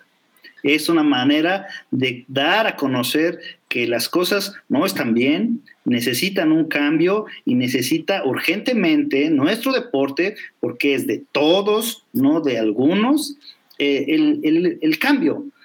Mira, Chava, ahorita es increíble, eh, gracias a Dios, eh, he dado unos seminarios por varias partes, por varias partes de la República y, se ve un entusiasmo, una alegría de los niños, de los jóvenes, el, el, hecho de que vaya yo, y no por ser yo, no por ser Oscar, no por ser el entrenador de los egipcios o el medallista, sino el faraón mexicano. tienen la posibilidad de compartir con alguien de alto nivel, porque no los dejan. Entonces, porque no tienen ese, ese, imagínate, este, obviamente solamente los que están dentro de la federación tienen chance de, ver a María, los que no, imagínate, toda esa gente que quiere conocer a María, que quisiera tener una autógrafo de María, pero María no puede ir porque si no la regañan. Es, es increíble todo el talento que se está perdiendo. Es realmente lamentable ya hay otras maneras, ojalá, de verdad. Yo veo ahora con esta situación de, um, no sé cómo se llama, se llama ahora la Olimpiada Nacional. Los Juegos Nacionales. Los Juegos Nacionales. Ojalá que este, esta situación se dé más, porque eh, eh, el tiene que ser un derecho de todos los taekwondoines, practicantes mexicanos o, y nacidos en el extranjero de origen mexicano, que puedan participar eh, a su país. O sea, todos tienen el mismo sueño de poder llegar a unos Juegos Olímpicos, todos tienen el sueño de poder representar a tu país en un campeonato mundial. ¿Por qué tiene que ser ligado o por qué tiene que ser limitado a cierto tipo de personas? Eso es lo peor. Oscar, eh, lo que ahorita comentas, este, debo reconocer que no chocas, no chocas porque tus conceptos ya son muy maduros y creo que eso te lo ha dado la experiencia y la calidad de gente con la que te has rodeado y no haber perdido los pies, cabrón, porque definitivamente tienes, como decimos, ¿no? Para pararte el culo, ¿no? Así bien, y bien, porque eres, eres un fuera de serie, cabrón. Y como bien mi, mi, mi canalito Lencho decía, Oscar Salazar es el último de los fuera de serie, no hay otro. Y me queda muy claro, eso me queda muy claro. Y no mames, como entrenador vas para allá, cabrón, estás muy cabrón. Y yo creo que, ¿sabes qué? Con todo el respeto que me merece, pues tienes un legado, güey. Tienes un legado y, pues en, paz descanse, ¿verdad? Eh, tu jefe, que pues, una, una institución.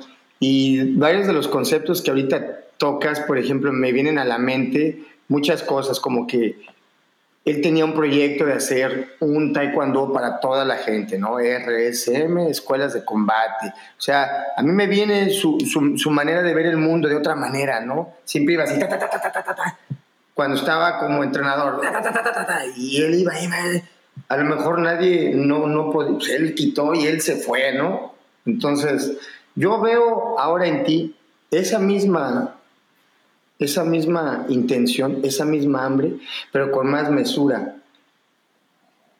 Porque te lo ha dado, esa experiencia te la ha dado el tiempo, el taekwondo, la madurez, el combate, el saber esperar, es parte de tu personalidad, el saber esperar, el saber estar ahí, un tigre en la sabana, cabrón, punto atacar, güey, ¿no? Imagínate que se les ¡ah! Ya se escapó la presa, güey, ¿no? Por un error. mira, Boris, y, no, muchas gracias, muchas gracias por estas palabras. Realmente me, y además que me haces reír un buen, siempre lo has hecho. realmente, realmente, o sea, eh, eh, hay un legado ahí que le mando un beso, un abrazo a mi padre hasta, hasta el cielo. Tú bien sabes, tú bien lo viviste. No fue nada fácil, o sea, tú sabes cómo es, tú sabes, bueno, pues obviamente ahí tú sigues también con esa, esa tradición, pero Boris, yo creo que no es solamente esto, ¿eh? no solamente fue la familia, ustedes han sido la familia, Boris. Eh, mira, parte importante, yo odiaba el taekwondo, eso es la realidad, yo odiaba el taekwondo. ¿Sabes cuándo me empezó a mí a gustar? Cuando yo los veía a ustedes, este, o que nos tocaba juntarnos a, cotorrear. Eso es cuando yo decía, pues es que yo ya no soy el único chavito que, que eh, va los domingos a estar entrenando taekwondo. Ahí está el Boris, ahí está el Miguelón. También le mando un saludo, este chiquilín, quiero mandarle un saludo a un amigo hasta el cielo también, este, Abel, Abel González López, este, que también fue Catrín con nosotros, pero eh, es parte de, es parte de, siempre vivió con nosotros dentro del deporte infantil, era parte de nuestro equipo y lamentablemente murió hace unos días. Pero a lo que me refiero es que mi familia han sido todos ustedes, todos los que en un momento han participado dentro y fuera para formar mi carácter, para formar la manera que soy. También le doy muchas gracias a tu padre por, por tanto que nos ha dado, por tanto cariño. Y, bueno, muchos profesores, muchos amigos, te digo, entre ellos ustedes, siendo parte de la selección, cuántas cosas no vivimos. Y, y eso siempre ha sido, de verdad, con un gusto eh, muy bonito. Yo no me llevo, yo nunca, nunca he estado en mí, en mi sangre, eh, este, juntarme con personas pues, que no me agradan. O sea, si son de sangre pesada, ahí muere, ¿no? Aunque esté ganando bien dinero, aunque esté haciendo las cosas, ahí muere, ¿no? Entonces, ustedes han sido parte de eso, lo cual agradezco mucho, y pues simplemente es la tarea que continúo, ¿no? Mi padre me dijo que cuando el, camino que yo debo de tomar, lo debo de tomar al 100%. Esa es la clave, solo al 100%. Esté bien o está mal, pero ve al 100% porque así vas a saber si está bien o está mal. ¿No? Entonces, así lo he hecho, así lo pienso a seguir haciendo y, espero contar también siempre con el apoyo de personas como ustedes y, y, que en su momento, si me equivoco, pues también con toda la confianza decir, estás regándola, ¿no? Y, bueno, pues eso, eso es parte de... Oscarín, a mí este, me Vas, chiquilín, dale. No, te quería comentar que a mí la verdad me sorprende, este, yo tenía, pues yo creo que fácilmente unos 5 o 6 años que no habla contigo, o sea, que no, que no así nos sentamos a platicar. Y me sorprende que, o sea, yo me acuerdo de ti cuando estábamos en selección, cuando, o sea, y, o sea, a mí ya me tocaste en el equipo ya siendo una figura, ¿no? O sea, ya siendo Oscar Salazar, subcampeón olímpico. Y la forma en la que me acuerdo de ti en aquel entonces, durante, cuando fuimos compañeros, y, y como te escucho ahorita, o sea, me sorprende de verdad, pues que sigue siendo el mismo, o sea, la misma persona sencilla, tranquila, eh, accesible, buena onda. La verdad es que, y, mira que conozco un montón de gente, no puedo decir de, la mayoría de gente que conozco, no puedo decir eso, o sea, realmente me, me sorprende, me sorprende gratamente, pues ver pues, cómo tú te has mantenido justo pues por esa misma línea, ¿no? O sea, eh, eh, mencionabas ahorita que tu papá te enseñó que tenías que agarrar un camino y pues creo que aprendiste muy bien o él te enseñó muy bien. Te felicito por eso y, pues viendo ahorita eso, pues la verdad es que no me sorprende los resultados que, que has estado teniendo, el éxito que has estado teniendo pues en estos, en estos últimos años que han sido yo creo que tu éxito no es de estos últimos años, yo creo que estos últimos años ha sido más evidente pero de todas maneras me parece que este pues que eres un tipo al que, que, eres un gran modelo a seguir para toda la gente que se dedica al taekwondo. Em, pues aquí está Oscar. ¿Sabes, ¿Sabes yo cómo te recuerdo, chiquilín? Me da mucha risa. ¿Dónde estábamos? No sé, pero creo que era por Holanda. Este, Corriendo tú y el Arturo encuerados por ahí. Encuerados, cabrón. y ahora ya van por ahí esos cuates. No, la verdad que eran, eran unas ocurrencias de ustedes este, tremendas. Te digo, esas son las cosas que a uno Oscarito. Le, valoran el haber estado ahí en estos momentos, ¿no? Oscar, es que él dice que eras. Todos los adjetivos calificativos que le pusiste, güey, sí eran, güey, pero afuera, güey. O sea, ¿cómo se ve que nunca te pusiste un peto con él, güey, ¿verdad? No, es que, deja, no manches, es que déjate cuento. Pues sí, güey, porque no deja, de tu vuelo, güey. Sí, deja, es que déjate cuento esto, güey. Es que el Boris te tiene así como un resentimiento bien extraño, güey. le güey, ¿qué quieres, güey? No, espérate, espérate, güey. Es que un, un, día lo comentó aquí, no, o sea, no lo digo yo, lo dijo él y lo dijo aquí en el programa, entonces, pues es público. Así que lo puedo yo repetir estaba contando y dice, no, pues es que a mí, por ejemplo, me tocaba contra X, güey, y decía, no, pues sí le gano. Y me tocaba contra X, güey, y decía, no, pues sí, a huevo, sí le gano. Me tocaba contra el Memo y sentía que sí le ganaba. Pero me tocaba contra el pinche Oscar y le rezaba a Dios que se cayera de las escaleras. Es que no mames, dice que se fracture algo este cabrón antes de llegar, güey. No mames, sí, cabrón. Ya no sabes, mi Oscarina, así fue. Pero no, tú sabes que todo bien, ¿no? Es que esa historia, de verdad, por ahí luego voy a mandarles fotos de, de, cuando estábamos chiquitines, el Boris y yo. realmente grandes amigos siempre. Eso es algo también que, que se valora mucho. Fíjate que yo peleé con grandes amigos, amigos, amigos, decir, entre ellos el Boris, entre ellos también el Hugo Ávila, y mantuvimos la amistad a pesar de, darnos en la torre. ¿eh? de darnos en la torre, siempre salíamos y, oye, ¿qué onda? El, recuerdo una vez que Hugo me decía, ahora sí te voy a dar en la torre, ¿no? Con sus palabras. No, pues a ver, órale, vamos. Estábamos dándonos en la torre, salimos, ah, mucha suerte y si quieres yo te ayudo a entrenar, órale, pues. Y lo mismo dije al Boris, cuando estábamos entrenando para, para los Juegos Olímpicos, me preguntaron, oye, ¿quién te ayuda? Pues Boris. O sea, yo tenía la confianza de decir, ¿quién me puede ayudar? y que, sienta que lo hace de corazón el Boris. Entonces realmente son cosas también padrísimas este, que pues, te hacen valorar la amistad y esa misma amistad, ese cariño con el que te desenvuelves, te digo, pues se dan los resultados. Bien si lo dices, a lo mejor los resultados ahorita destacan más, pero como te digo, para mí realmente nunca me ha importado el que Oscar sea el mejor o el peor o yo lo hago porque me gusta y este, obviamente al gustarme, lo que sí trato es de hacerlo lo mejor posible y este, pues ahí vamos por buen camino. Pero la fórmula estuvo bien hecha, Oscar, porque, o sea, no eres, no eres un acto de suerte, güey, así.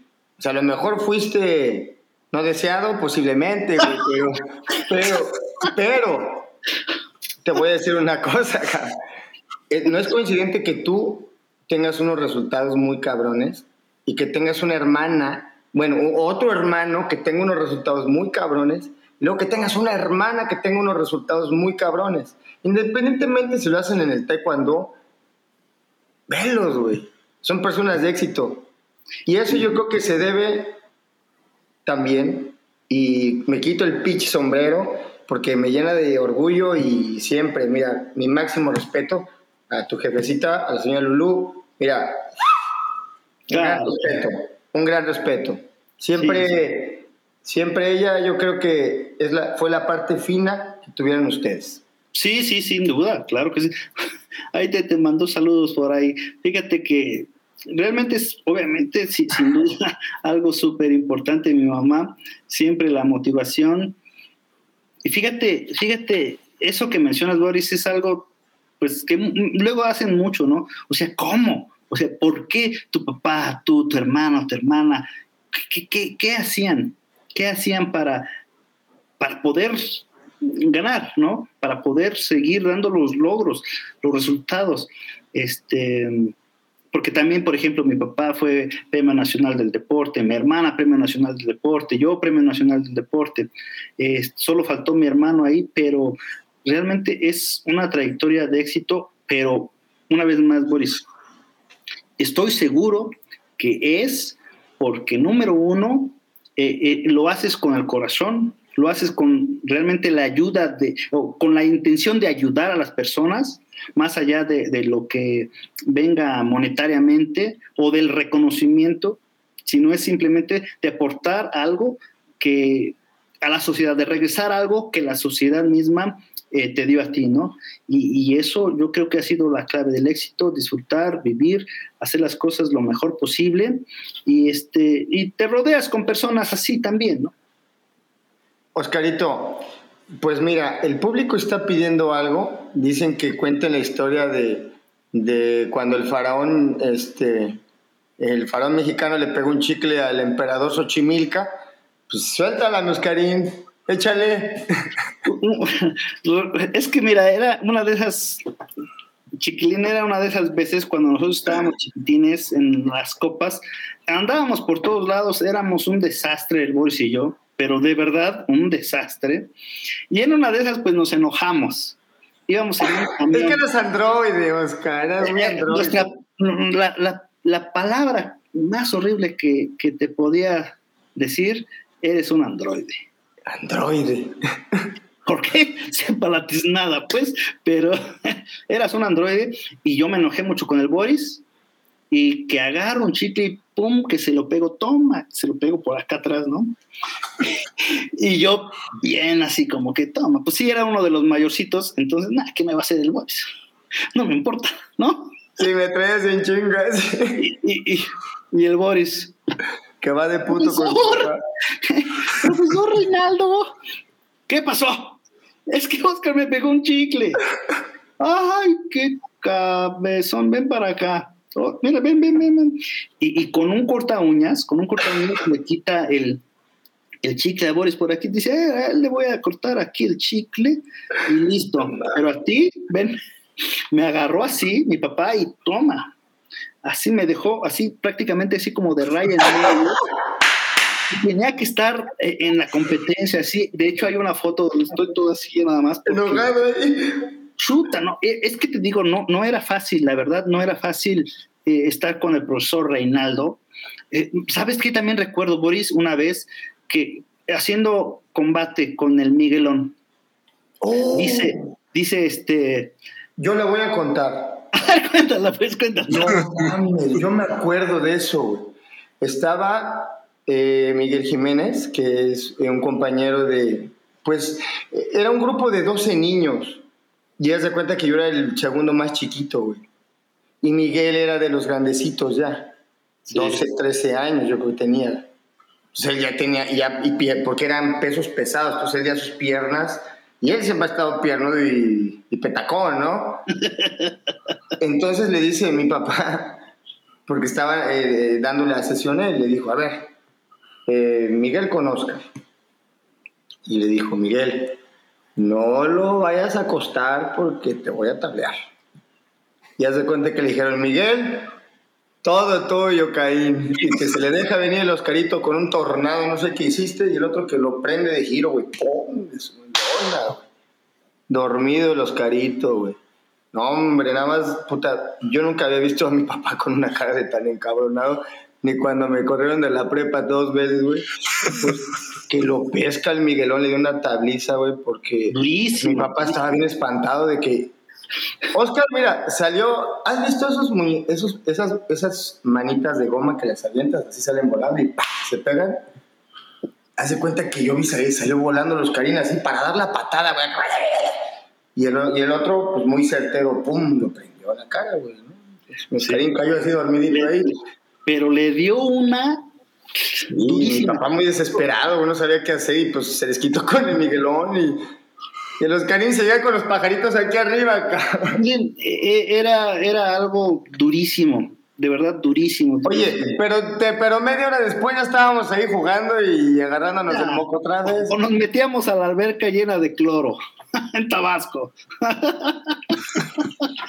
ah, te digo, son, uf, chiquilín, son infinidad de cosas. Cuando nadábamos de, en las, en las, en las piscinas, no, ¿qué eran? En los baños de los, de los hoteles.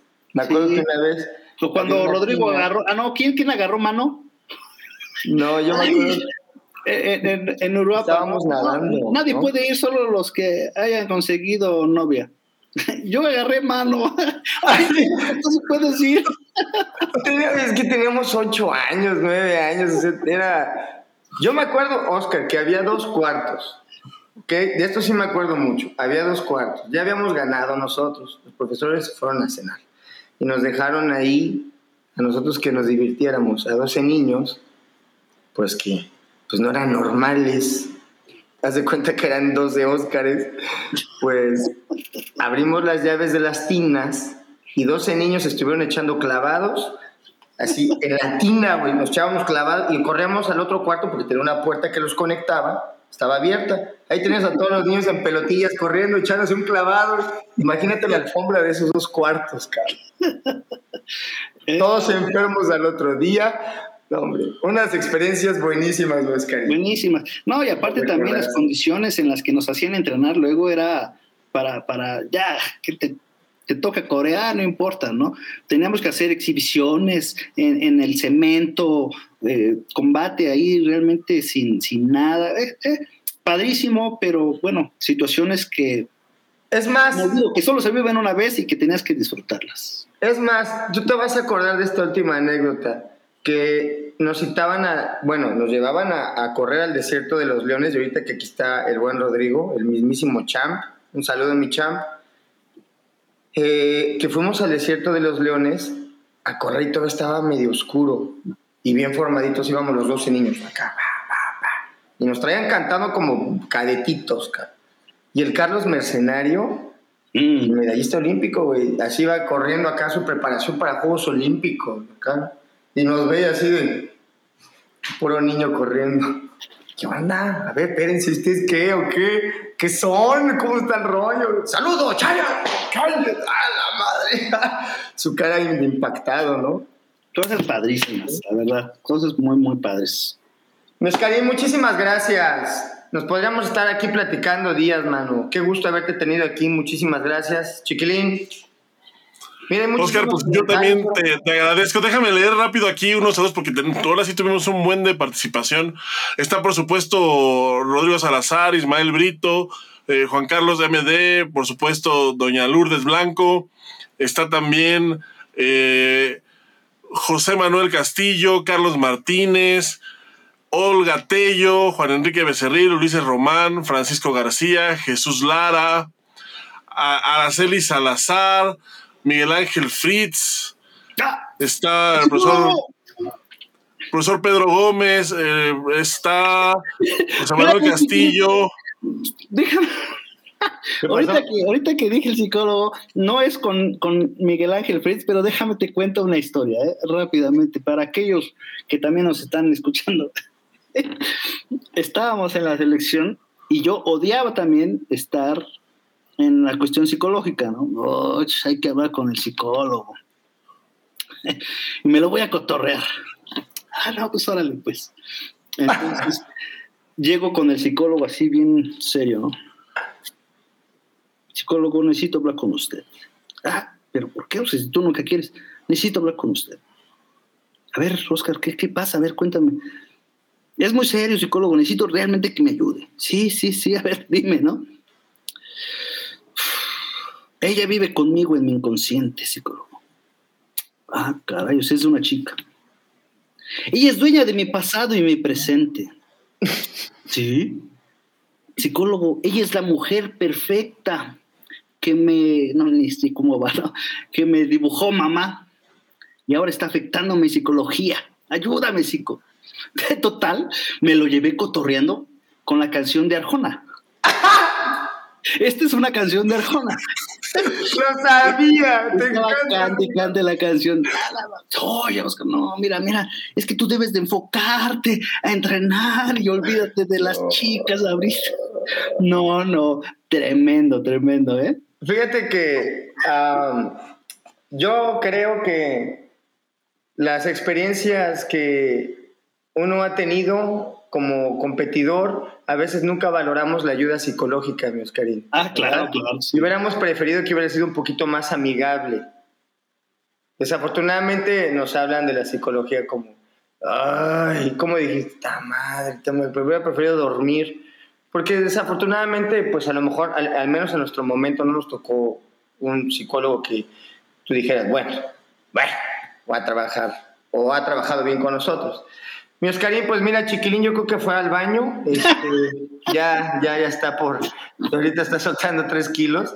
Este, muchas gracias, mi, mi, mi querido Oscarín, por haberte prestado para esta plática que, pues muchos le tienen miedo de venir aquí. No sé por qué, si lo único que hacemos es.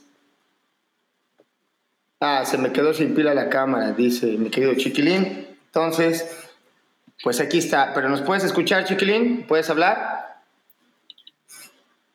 Bueno, si no, yo voy a despedir el programa, mi Oscarito. Eh, antes de, que te despidas, pues muchísimas gracias una vez más. Qué padre que se involucró la familia aquí. Nos faltó creo que nada más Iridia. Pero de ahí en fuera, pues mira, vimos la presencia de tu familia. Una, una banderita más de que siempre están apoyándote en todo sí. Muchas gracias a ustedes, muchas gracias Chava por, por obviamente la invitación, muchas gracias Boris, sabes que te aprecio mucho de corazón, son como mis hermanos y, les mando un saludo a toda tu familia también y, bueno, ya saben que cuentan conmigo, ya la próxima les sale más barato para que, para, que no, para que no digan, ¿no? Le empeñé mi escuela, mi Oscarín. Pues por aquí nos vamos a ver pronto. Nos vamos a ver pronto. Este, ya habíamos quedado ahí algo. Y que la gente sepa que eh, pues hoy en día se puede trabajar en conjunto con, eh, con entrenadores de manera privada y que pues es algo que está hoy muy latente y gente como tú que tiene muchísima experiencia y que anda dando tours yo creo que es lo que tienen la gente en verdad que aprovechar, ¿no? Claro. Eh, los seminarios que tú das, eh, porque estás ahorita en boga y estás muy fresco, ¿no, eh, mi Oscarín? Entonces, y por todo lo que tocamos ahorita, entonces, hay un llamadito a toda la gente, ¿verdad? Nada más acuérdate las fechas que tienes aquí, mi Oscarín, y de ahí en fuera las que quieras. No, gracias, gracias. Y, y, como bien lo dices, Boris, eh, el mensaje pues para todos, todos aquellos muchachones eh, deportistas, taekwondoines, es el mismo, ¿no? Échenle muchas ganas, hay que divertirse porque eso va a ayudarlos a tener un desenvolvimiento mucho mejor y hay herramientas, como bien lo dijiste, para salir adelante. Entonces, siempre hay que estar preparado. Y, y, yo les decía esto a los egipcios, ¿no? Oye, ¿tú crees que Dios, tú porque le rezas tanto a Dios, Dios va a preferirte a ti que a mí? No creo. Dios pone las oportunidades en el aire y el que está bien preparado es el que las va a agarrar. No va a ser Dios el que te va a ayudar. Vas a ser tú, pero con Dios poniendo las oportunidades ahí, ¿no? Entonces, a todas estas personas es lo mismo, ¿no? Prepárense, échenle ganas, porque va a llegar la oportunidad y hay que estar preparados para tomarlas.